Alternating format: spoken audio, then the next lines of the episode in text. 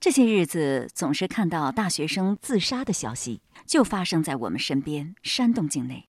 据说是因为学业压力而引发，令人痛心，也让人惋惜。记得曾经看过一位网友的帖子。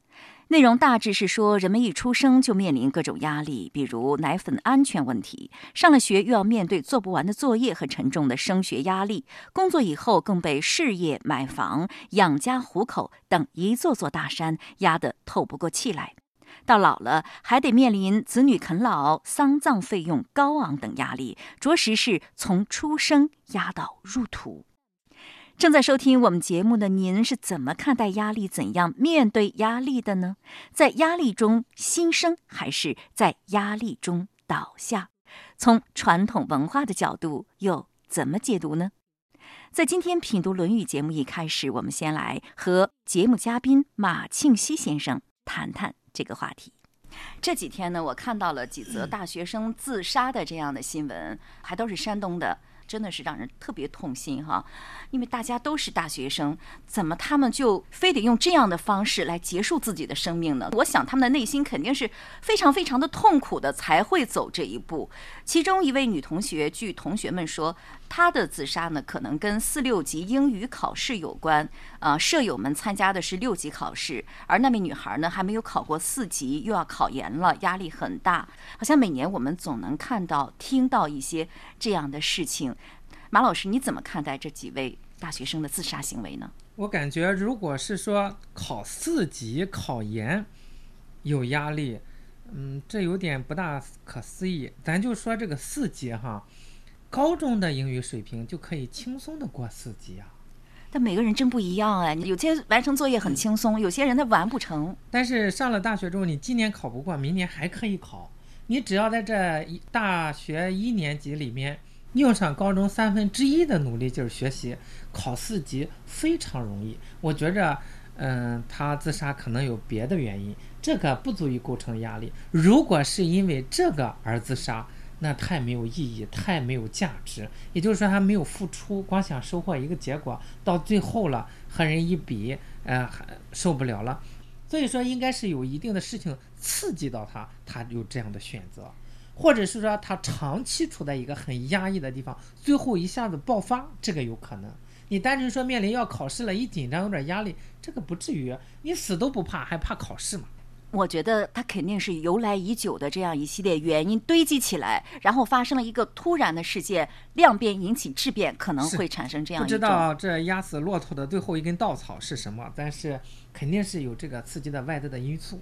但是这些孩子缺乏孝心，父母养这么大，好不容易熬出头了，他来这一个，彻底的让父母陷入绝境。那身体发肤受之不父母，不敢毁伤，孝之始也。所以咱们传统上。嗯，以孝道入手，教育首讲孝道，治国首讲孝道，这是非常有道理的。从小就没有这个意识，一个是家庭教育，一个是学校教育，一个是社会教育，都缺失了这一块儿。再一个，我们光讲笼统的说，中学生行为规范要孝敬父母，怎么孝敬啊？不知道。你看《弟子规》上一条一条列的多具体啊，孝经上一层一层讲的多多条理，所以还是应该从这些角度入手。那你在班里讲什么孝敬父母，讲什么《弟子规》，大家你说反感吧？你就净给我说教这些东西。这个取决于我们怎么讲。今天我学生刚跟我说，就写了自己的反思，就是说这半年收获最大的就是在这一块儿。他们非常爱听，每周最期待的就是这一节课。哪一节课？班会讲这个传统的《弟子规》这一些。为什么呢？呃，因为他觉着这是他从来没有意识到的，人可以活得这样，而且干什么都是知道该怎么干。实际上，孩子们不是不想学好，是没有人告诉他你怎么做就能过得很幸福。我们前不久刚开家长会，好多家长。问成绩的时候愁眉苦脸，一说到孩子上高中以来的变化，在家里对他们态度的变化，那种喜悦真像花一样，真的是发自内心的像孩子一样高兴。说孩子回家来从来没有这么礼貌，这么懂事，这么勤劳。我要向马老师您致敬，带出了这么好的孩子，真是孩子好，所以说他不会反感。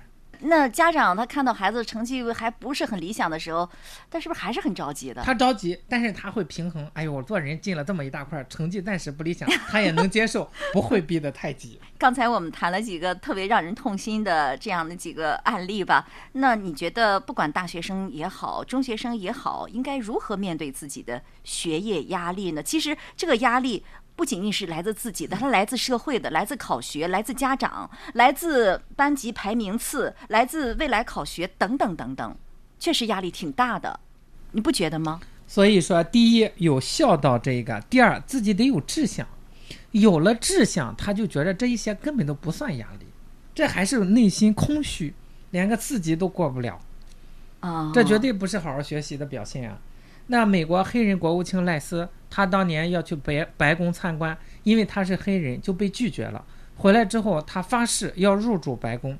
他父亲说：“孩子，你如果和白人一样努力，或者付出他们双倍的努力，你这辈子也没法入主白宫。你付出人家四倍的努力，还有可能在白宫打个工。但是如果你付出八倍的努力，那么你就可以实现你的梦想。”所以他从此之后付出比同龄人八倍的努力，始终是这个样子。那是什么概念？结果他最年轻二十来岁，就是在一个名大学的教授，最后做到国务卿，真正能管理白宫的事务。对，是。所以要有志向。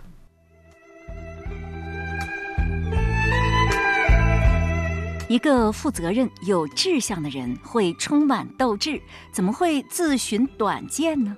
短见是什么？字面上就是目光短浅的意思。自寻短见的人多是目光短浅的人，所以我们不要做目光短浅的人，要做目光远大、心胸开阔的人。怎样才能成为那样的人呢？如果要问马庆西老师呢，他告诉我们的途径一定是读圣贤书吧。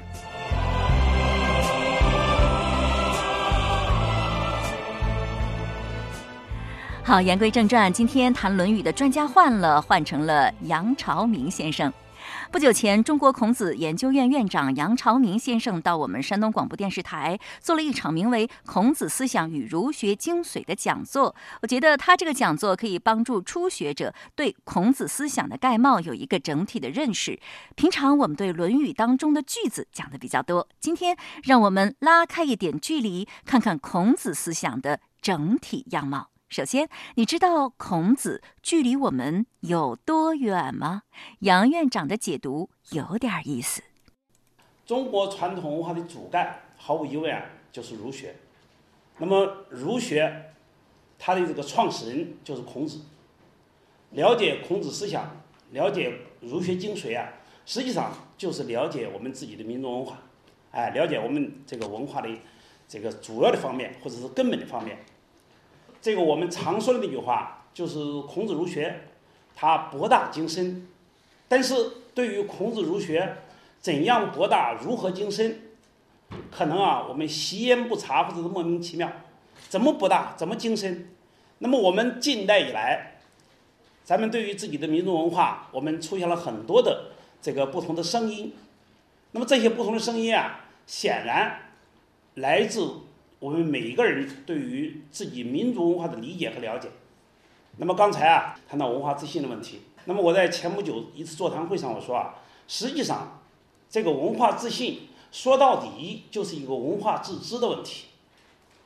如果我们对自己的文化了解不够，我们啊这种自信它不是喊出来的，那么我们便必须啊是真的走进它，了解它，那么才能那么有这种自信。所以呢，就说啊，这个我们谈。这个儒学到底它是一个什么面貌？比如说，我们问一个问题：我们距离孔子有多远？孔子的思想核心到底是什么？我们距离孔子有多远呢？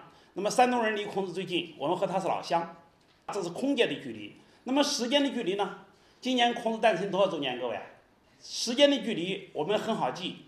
我常说啊，说我们和孔子啊，这个很有缘分。中华人民共和国啊，和孔子很有缘分。怎么这么说呢？孔子的诞辰啊，是新中国加两千五百岁。新中国今年建国多少年？加两千五，这就是我们大陆的算法。这个很有意思的另外一点，大家知道，这个每年咱们孔子诞辰这个纪念日的时候啊，那么我们在曲阜啊是比较忙碌的。祭孔大典那个日子啊是九月二十八号。九月二十八号我们忙一点没关系，为什么呢？那几天忙完了以后，过两天就是国庆节，所以呢就是啊，孔子和中华人民共和国和新中国很有缘分。那么这个距离啊是时间上的距离，空间的距离是我们是老乡，时间的距离啊就是如此这般。那么我们心灵上的距离呢？我们和孔子的心灵距离有多远？这个问题杨院长没有回答。正在听节目的您能回答吗？你想和孔子拉近心灵的距离吗？我想，当你和圣贤的心灵距离越来越近的时候，也就是思想境界越来越高、越来越接近圣贤的时候，怎样和孔子拉近距离呢？听他的话，照着他说的去做就可以了。听我们节目的很多人都是老听友了。如果我现在问你，孔子思想的核心是什么？您会怎么回答呢？听听杨院长的解答吧。有一次我演讲啊，我演讲的题目就是啊，我们距离孔子有多远？我们单位有一个年轻的老师啊，就给我介绍的时候啊，今天啊，杨院长演讲的题目是啊，孔子距离我们有多远？其实呢，我是想表达啊，这个孔子很客观的在哪？我们对他了解多少？如果我们真正走近他，那么我们说不定就受益；如果我们疏远了他，那么可能无法受益。所以啊，我们距离孔子有多远？那么主动者和被动者，这个应该是谁？那么我们对孔子的认识，比如说孔子思想核心是什么呢？我原来以为啊没有多少争议，结果一梳理啊，还真是有不同的看法。有人说孔子思想核心是仁，有人说是礼，有人说什么？其实这个孔子的思想啊，它有一个内在的逻辑。大家想，这个孔子所处的那个时代是天下无道、礼崩乐坏的乱世。什么叫天下无道？天下无道，这个道啊，其实就是价值观念，就是价值体系。用今天的话说啊，无道就是价值体系混乱，是非观扭曲。所以孔子所处的那个时代是这样一个时代，因此呢，孔子就希望恢复到一种礼制秩序。所以礼崩乐坏，他就希望能够恢复礼乐。所以孔子的思想啊，其实最早就是礼，就是一种秩序，一种社会的和谐与安宁。但是大家知道，社会的和谐与安宁啊，怎么才能得来？比如说，我们提出啊，我们要制定规则，那么规则如何得到执行？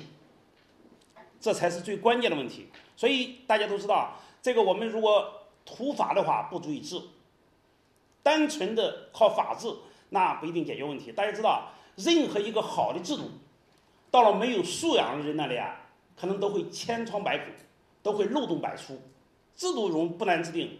我们贴在墙上的很多制度啊，那么如何进入人心，这才是关键的。所以啊，就连商鞅都说过一句话，叫什么？国皆有法，而无实法必行之法。制定法律并不难，难的是有哪一部法律能够保证法律得到执行。执法犯法怎么办？所以孔子说啊，人而不仁，如礼何？人而不仁，如礼何？人而不仁，如乐何？人如果没有遵守礼的那种自觉。那么礼怎么办呢？所以啊，孔子思想啊，他就到了这个仁。所谓仁呀，就是仁德，就是修养，就是素养。所以，就孔子到了五十岁以后啊，更多的还是谈到了他的人学思想。那么最后啊，这个孔子的思想达到一定境界，这种人呀，他实际上就是一种哲学的思考，那其实就是中道，就是中庸，就是一种方法。其实啊，这就是孔子思想的那么一个结果。在这样的基础上，我们每一个人的人生境界得到提升，这个社会啊才有希望。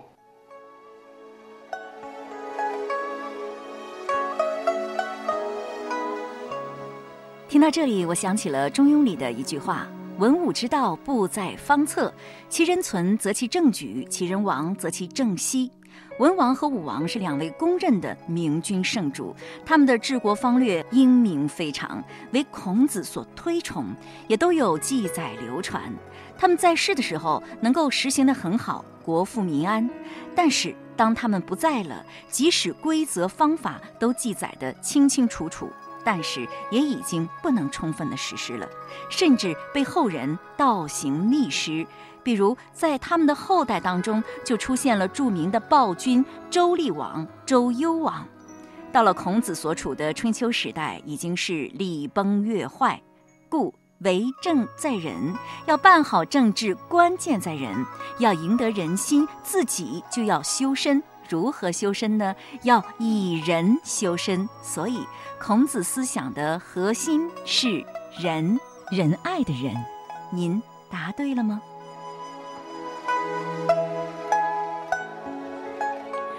我们的中华文明源远流长，中华文化博大精深，包罗万象。你能具体说出都包含什么内容吗？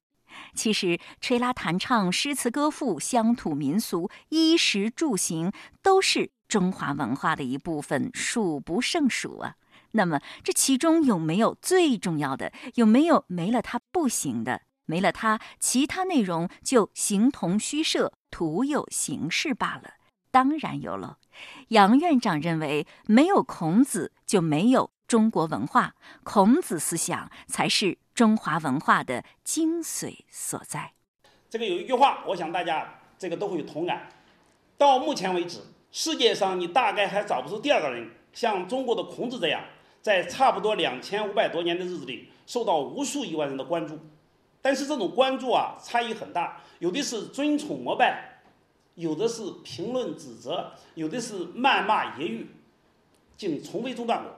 这个我在一篇文章中说啊，这种对于我们自己民族圣哲的那么一种态度，甚至一种谩骂，在世界的民族之林中啊，这个我中华民族是不是独一无二？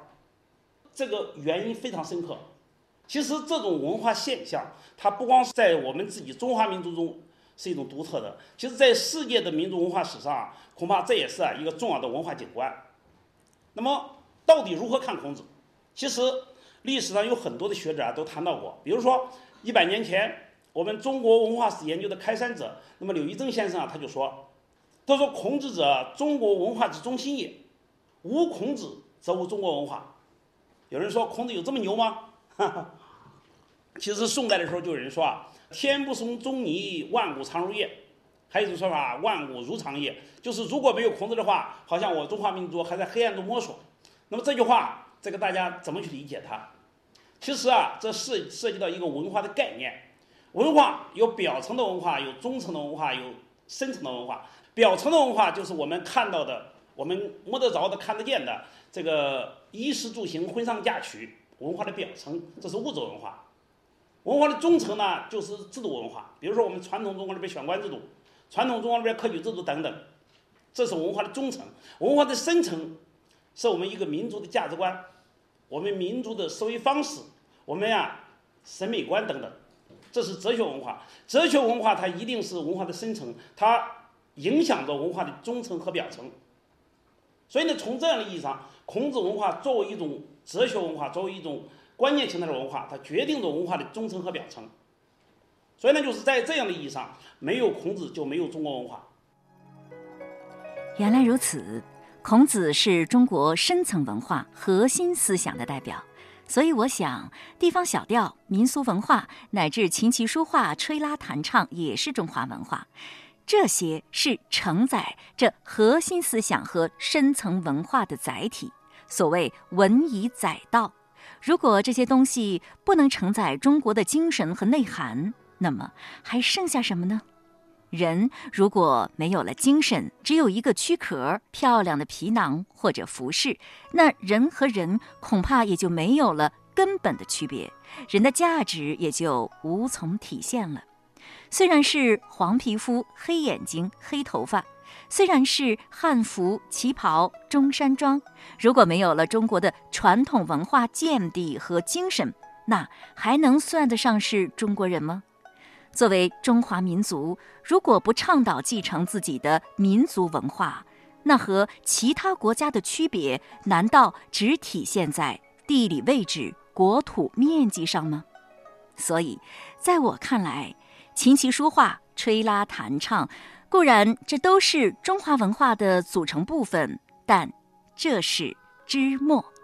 要想让文章发挥大用，需要载道，需要把中国的精神装上。而中国精神的核心思想就是儒家思想，而儒家思想的创始人就是孔子。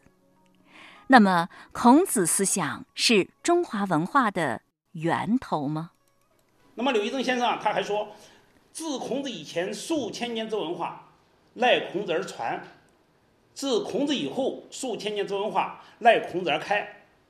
其实各位啊，这句话我觉得这个非常重要，尤其前面这半句“自孔子以前，数千年之文化赖孔子而传”，这句话极其重要。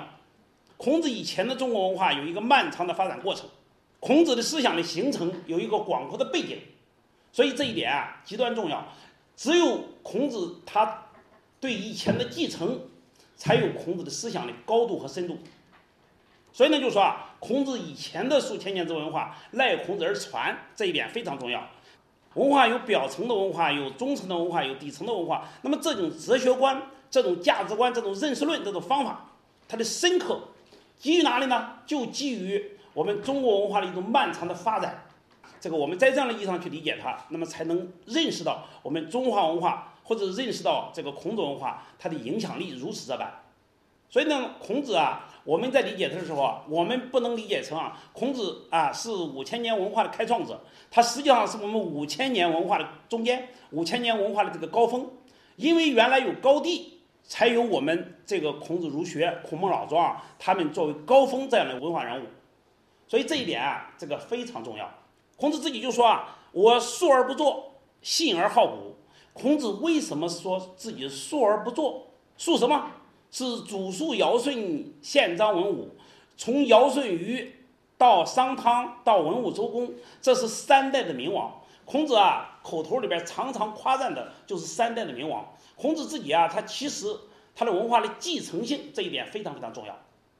所以呢，就是啊，我们理解不到孔子的思想有这么一个广阔的文化背景，我们可能啊就很难理解那么孔子的一些的学说。当我们鼓励你去看《论语》中的每一句话的时候啊，忽然发现每一句都有很多的不同的解释。那么这种解释为什么这么多的不同呢？其实我们把以前的相关的材料全都给抹掉了。那抹掉了以后，那么相关的一些旁证我们就不去注意了。这个习总书记视察孔子研究院的时候，那我本人非常荣幸，除了全程陪同习总书记以外，这个总书记特别说我那两本书啊，这个他要仔细看看。那两本书，他一仔细看不要紧啊，这个那个书出版社里很欣喜，当然我也很很高兴，是吧？这个这两本书里边，其中有一本叫《孔子家语》，《孔子家语》原来大家对他了解太少了。那个我这个我常我有几篇文章我说啊，这个《孔子家语》啊，应该是孔子文化第一书。那么相对于世俗来说，《孔子家语》的价值绝对不在他们之下。当然，这并不意味着世俗价值不高。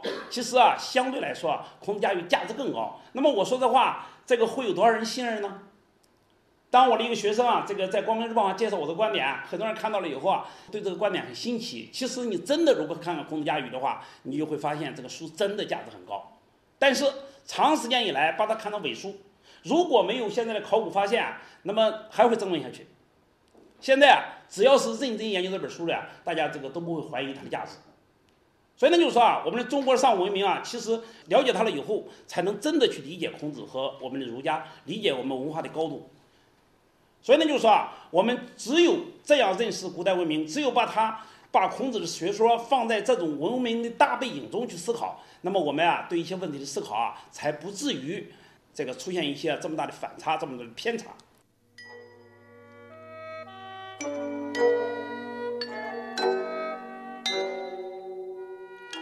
我们常用一个词来形容孔子对中华文明的贡献，这就是承上启下。孔子周游列国十四年，历经坎坷，回到自己的家乡鲁国的时候，他已经六十八岁了。这时候，他开始整理文化典籍，删诗书，定礼乐，赞周易，修春秋。这使他成为中华上古两千四百四十九年文明的传承人，以及五千年中华文化的奠基人。